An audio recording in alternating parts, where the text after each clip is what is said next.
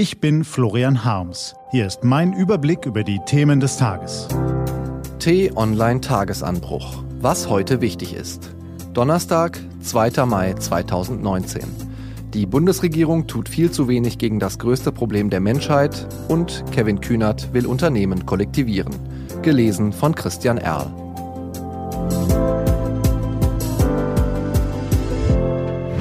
Was war? Klimapolitik. Der Ernst des Lebens beginnt vor unserer Haustür. Er hat vier Räder und verbraucht eine Menge Benzin, Diesel oder Strom. Er fliegt weit oben über unsere Köpfe und hinterlässt weiße Streifen.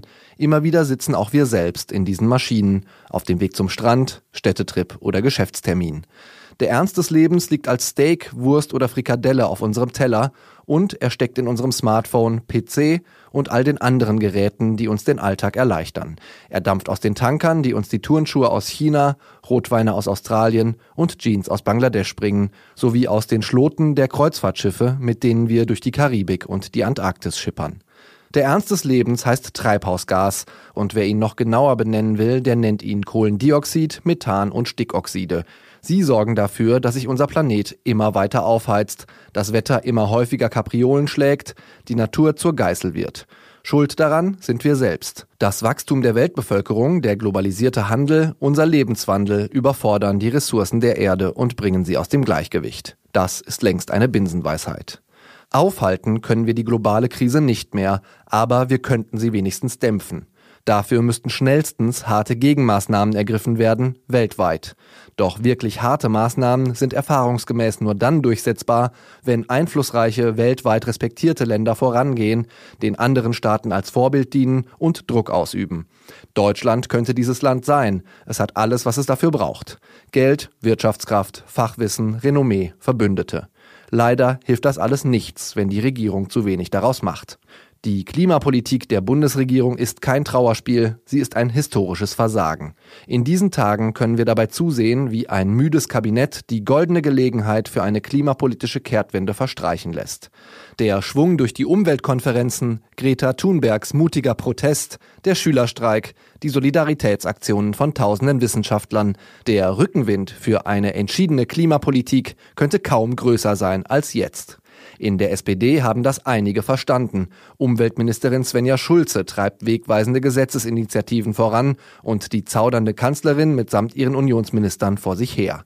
Die allerdings haben die Zeichen der Zeit immer noch nicht erkannt.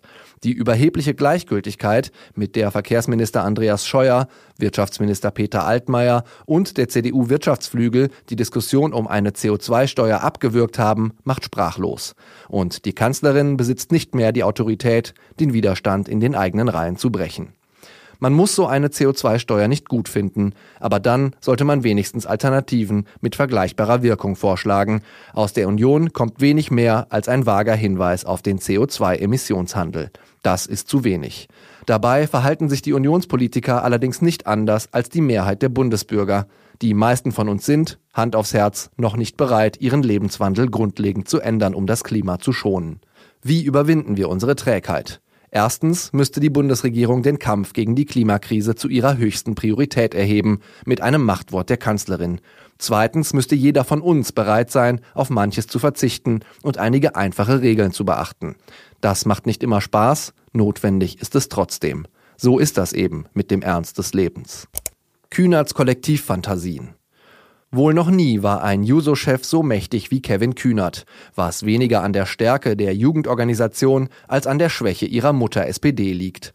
Kühnert kann noch so abseitige Forderungen erheben, er dringt damit in der Öffentlichkeit durch und prägt das Erscheinungsbild seiner Partei.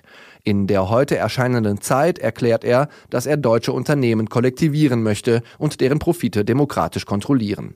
Das schließt aus, dass es einen kapitalistischen Eigentümer dieses Betriebs gibt, sagt er. Auch Vermieter sind nicht vor Herrn Kühnert sicher. Sozialismus bedeutet, dass es keine privaten Vermietungen mehr gebe. Ich finde nicht, dass es ein legitimes Geschäftsmodell ist, mit dem Wohnraum anderer Menschen seinen Lebensunterhalt zu bestreiten, wird er zitiert. Leider verrät uns Herr Lenin, pardon, Kühnert, nicht, ob seine Ansichten auf Kenntnis des Grundgesetzes und des öffentlichen Rechts basieren oder ob er sie nach einem Blick ins kommunistische Manifest gewonnen hat. Genug Zeit für dessen Lektüre hätte er nach seinem abgebrochenen Studium eigentlich gehabt. In der SPD jedenfalls genießt Kühnert eine Stellung, die nicht schwächer ist als die der schwachen Vorsitzenden. Gelingt es dem Juso-Chef, seine sozialrevolutionären Vorstellungen durchzusetzen, dann macht die SPD einen Purzelbaum zurück in die 50er Jahre, in die Zeit vor ihrem Godesberger Programm. Das wäre dann der Moment, in dem sie sich endgültig als Volkspartei verabschiedet. Lenin wäre stolz auf sie. Was steht an? Auf t-online.de geht's heute auch um diese Themen. Eine umstrittene Studie der Uni Bremen prangert die Agrarlobby an. Leonardo da Vinci ist vor 500 Jahren gestorben und Facebook-Chef Mark Zuckerberg verspricht mal wieder vollmundig einen Neuanfang beim Datenschutz. Das war der T-Online-Tagesanbruch vom 2. Mai 2019. Produziert vom Online-Radio- und Podcast-Anbieter Detektor FM. Den Tagesanbruch zum Hören gibt's auch auf Amazon Echo und Google Home. Immer um kurz nach sechs am Morgen. Auch am Wochenende. Ich wünsche Ihnen einen entspannten Tag. Ihr Florian Harms.